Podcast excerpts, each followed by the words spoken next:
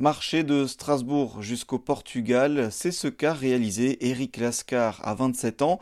Parti le 16 juin 2019, il a marché seul jusqu'au Portugal, un périple de 5000 km qui a duré deux ans et grâce auquel il souhaitait découvrir les plus belles montagnes d'Europe de l'Ouest en autonomie complète. Le 1er novembre dernier est sorti le film Les 12 cimes dans lequel il retrace ses deux ans au cœur de la nature.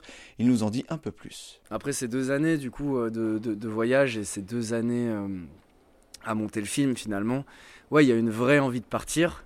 Après, il y avait aussi, après le retour, une vraie volonté de se poser aussi, de trouver une sédentarité, de trouver un endroit où j'ai un point fixe. Parce qu'après ces deux ans de marche, en fait, il y avait quand même un sentiment, je pense, de, de non-stabilité, surtout dans les relations. Et plus le voyage avançait, enfin, vous verrez dans le film, mais plus le voyage avançait à chaque nouvelle rencontre, euh, ça devenait de plus en plus dur de dire au revoir, etc. Parce que finalement, on s'attache énormément aux gens et puis, et puis en fait, on repart et on a des relations très intenses, très fortes, mais qui sont éphémères tout le temps.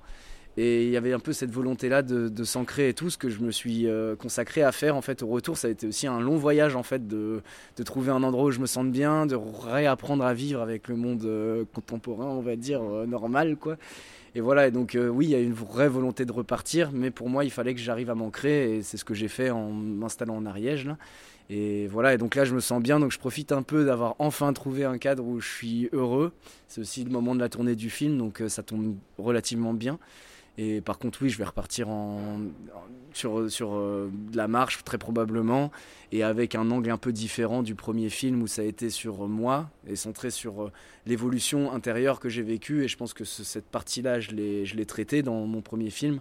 Donc je pense que ce sera plus tourné vers les autres et, les habitants, euh, par exemple, des lieux où je vais aller me promener. Quoi. Voilà. Eric organise des séances de diffusion de son film un peu partout en France, des dates que vous pouvez retrouver sur son site cielmonbivouac.com.